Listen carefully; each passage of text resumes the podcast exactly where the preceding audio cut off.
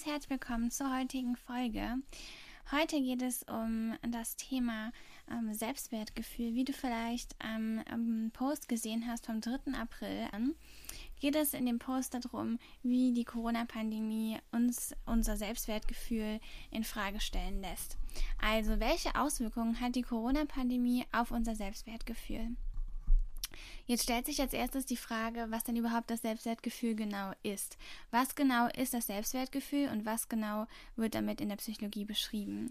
Man kann sagen, dass sozusagen mit dem Selbstwertgefühl beschrieben wird, wie man sich einmal selbst wahrnimmt und selbst versteht, aber vor allen Dingen auch, wie man sich als wertig, als wertvoll in der Umwelt und in seinem Umfeld einschätzt und wahrnimmt. Das heißt also auch nicht nur sozusagen die eigene ähm, Existenz wahrzunehmen oder sich irgendwie in seiner Haut sicher zu fühlen, sondern vor allen Dingen auch wertvoll zu fühlen und in einer Art und Weise einzigartig zu fühlen. Genau, also das Selbstwertgefühl ist ein ganz wichtiger Aspekt unserer Persönlichkeit, denn sie definiert uns auch in gewisser Art und Weise, nämlich diese Festigkeit in unserer Person, also in uns selbst. Das heißt also, dass wir die Selbstwertschätzung, das ist ähm, ein synonymes Wort für Selbstwertgefühl, die Bewertung sozusagen von uns selbst meinen und die immer im Hinterkopf haben, wenn wir irgendwelche Situationen begegnen oder was auch immer. Also wenn wir interagieren mit anderen Personen, äh, wo wir uns beispielsweise überlegen fühlen oder unterlegen fühlen, da ja, ist das Selbstwertgefühl ein anderes. Also das wird wahrscheinlich jeder kennen. Ne? Wenn man zum Beispiel einer Person im Anzug begegnet, ist man ähm, geneigt dazu, sich dieser Person in gewisser Art und Weise unterzuordnen oder sich auf gleicher Stufe mit dieser Person gefühlt jedenfalls zu stellen, aber eigentlich nicht über diese Person. Anders ist das, wenn wir wahrnehmen, dass eine andere Person einen deutlich niedrigeren sozialen Status hat, da passiert es vielen Menschen sehr häufig, dass sie sich unterbewusst etwas über diese Person stellen, weil sie im sozialen Gefüge sozusagen über dieser Person angeordnet werden. Natürlich sollte man jede Person unabhängig von sozialem Status und so weiter gleich behandeln, aber diese Hierarchie sozusagen, ähm, ja, diese Struktur ist ähm, in Gesellschaften allgegenwärtig, also eigentlich ja auch im Tierreich immer vorhanden. Es gibt immer Tiere oder eben in unserem menschlichen Umfeld Menschen, die überlegener sind als andere, aus welchen Gründen auch immer. Ob das jetzt aufgrund von physischen Merkmalen ist oder auf, aufgrund von kognitiven Merkmalen. So, aber was hat das jetzt mit der Corona-Krise zu tun? Und zwar setzt sich unser Wert Selbstwertgefühl nicht nur aus unserem eigenen ähm, Bild und Verständnis von uns selbst zusammen, sondern wir bilden das auch erst in der Aktion miteinander. Also in der Interaktion mit anderen Menschen. Kinder haben zum Beispiel, naja, noch nicht wirklich ein, eine gute Einschätzung über ihren Selbstwert. Das heißt also, Kinder nehmen sich wahr und wissen, ah, ich bin gut in Mathe oder ich bin gut in Deutsch und was auch immer, können also gut aufzählen, was sie gut können. Aber Kinder können noch nicht so klar definieren, als wie wertvoll sie sich empfinden und so weiter. Das sind alles abstrakte Konstrukte, die sich erst im, ja, älteren Kindesalter, also in der Pubertät, Jugend und so weiter bilden. Kinder nehmen sich erstmal wahr, sind da, nehmen die Umwelt wahr und fertig und überlegen sich jetzt weniger ähm, irgendwie, ja, bin ich der einen Person jetzt über- oder untergestellt und so weiter. Das kann man gut auch daran erkennen, dass sich Kinder eigentlich sehr oft auf Augenhöhe begegnen, weil da eben dieses hierarchische Über- und Unterordnen noch nicht so ausgeprägt ist. Eigentlich ein Vorbild für alle. Also, wir nehmen uns also sozusagen als Referenz die anderen in unserem Umfeld, um da von diesen ausgehend unseren eigenen Selbstwert zu definieren.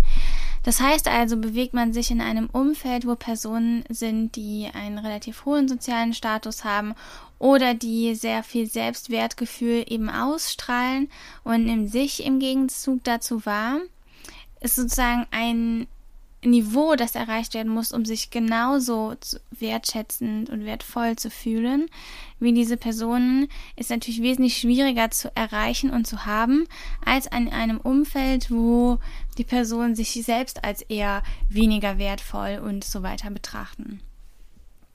Das heißt also, dass das eigene Selbstwertgefühl auch zwingend mit dem Umfeld, in dem wir uns bewegen, zusammenhängt und nicht nur allein mit dem Verständnis von uns selbst.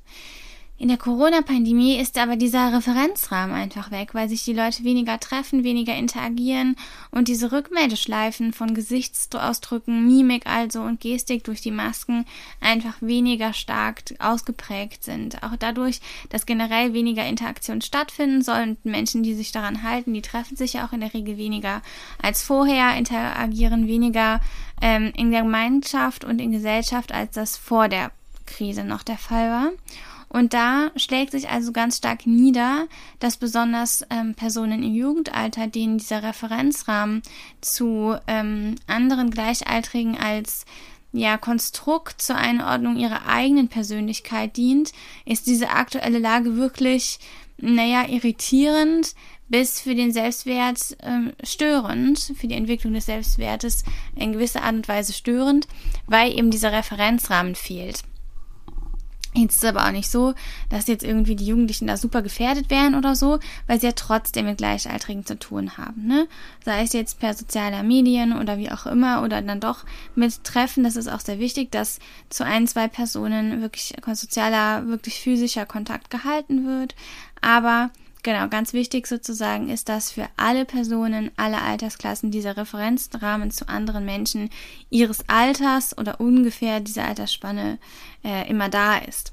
Also auch Rentner, das ist ganz wichtig, dass sie zum Beispiel ihre von mir aus Bingo-Abende haben und da wahrnehmen können, okay, Heinz-Peter, ähm, der macht das und das und das und das mache ich und sozusagen da checken können, ah, okay, äh, wie sind andere drauf, wie bin ich da im Vergleich. Ja, und ähm, das ist eigentlich schon der wesentliche Faktor, der durch die Pandemie sozusagen unseren Selbstwert beeinflusst, nämlich dieser soziale Rahmen. Was haben wir aber noch? Was kann den Selbstwert noch beeinflussen?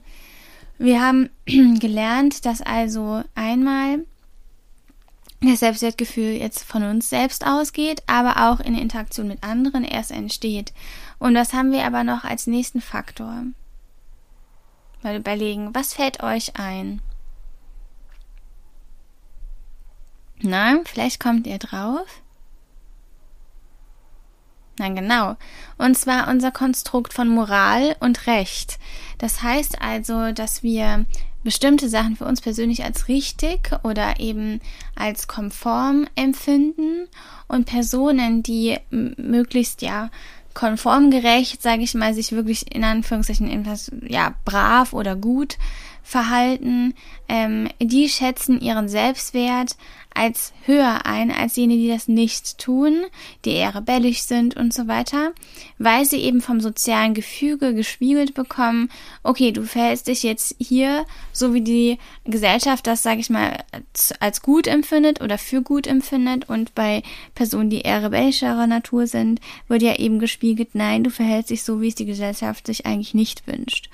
Und dadurch, dass unsere Gesellschaft mittlerweile in Bezug auf die Corona-Krise so gespalten ist und es ähm, ein Für und Wider gibt in Bezug auf die neuen ja, Sanktionen sozusagen oder ähm, ja, Eindämmungsmaßnahmen, irgendwelche Verordnungen und so weiter, ähm, da kommen nun manche Leute mit ihren Gedanken, okay, was ist Recht, was ist Unrecht, in ja in Verwirrung oder in einfach Bedrängnis, dass sie nicht mehr so einschätzen können, okay, was ist denn jetzt das Richtige? Und so kann diese Irritation oder diese Unsicherheit, dieses, naja, ich will das Richtige tun, aber was ist denn jetzt genau das Richtige? Ähm, genau, das kann den Selbstwert sehr stark instabilisieren, also beschädigen. Und es kann ein Gefühl von Unsicherheit auftreten, bis hin zur Verzweiflung.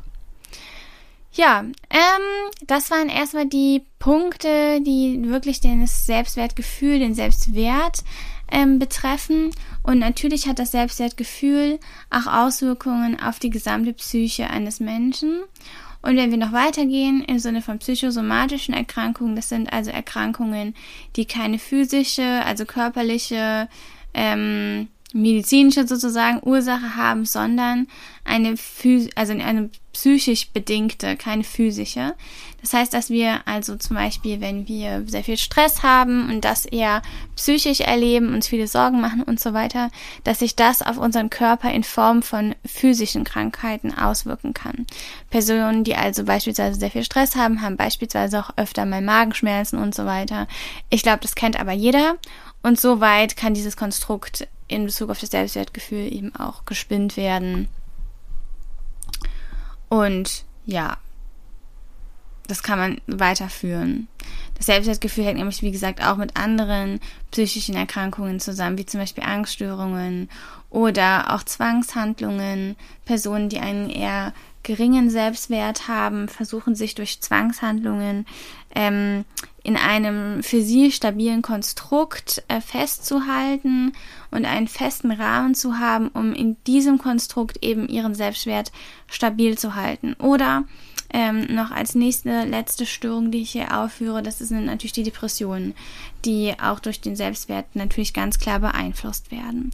Das heißt also, der Selbstwert ist jetzt nicht nur irgendwie ein hippes ähm, Wort, was irgendwie in einem netten Instagram-Kontext benutzt werden kann und irgendwie ganz nett wirkt, sondern hat wirklich auch Auswirkungen auf ernstzunehmende psychische Erkrankungen und Störungen, weil ja, das Selbstwertgefühl eben ein wichtiger Teil, die Wahrnehmung von uns selbst als wertvoll, ein wichtiger Teil für unsere psychische Gesundheit oder eben im negativen Beispiel für eine psychische Krankheit ist. So, ich wünsche ähm, dir, wenn du hierhin bis hierhin zugehört hast, ähm, ein schönes Osterfest. Und ich hoffe, du kannst die Tage jetzt nutzen, um ein bisschen vielleicht, vielleicht nochmal neu auszurichten, nochmal den Kompass auf Norden zu stellen und ja, nochmal zu versuchen, ähm, deine Ziele dir mal aufzuschreiben und klar zu werden, was, was will ich für mein, die nächsten, sagen wir mal, drei, vier Monate, vielleicht aber auch das nächste ja, Jahr oder die nächsten sechs Monate. Genau, dass du da dir das mal aufschreibst. Dafür kannst du die Ostertage nutzen. So viel von mir erstmal. Und ich hoffe, du hast die Folge davor gehört. Die handelt sich um die Liebe. Ich hoffe, das hat Spaß gemacht und lass einen Kommentar da und abonniert mich auf Instagram. Also einen schönen Tag, macht's gut und empfehlt mich weiter. Tschüss!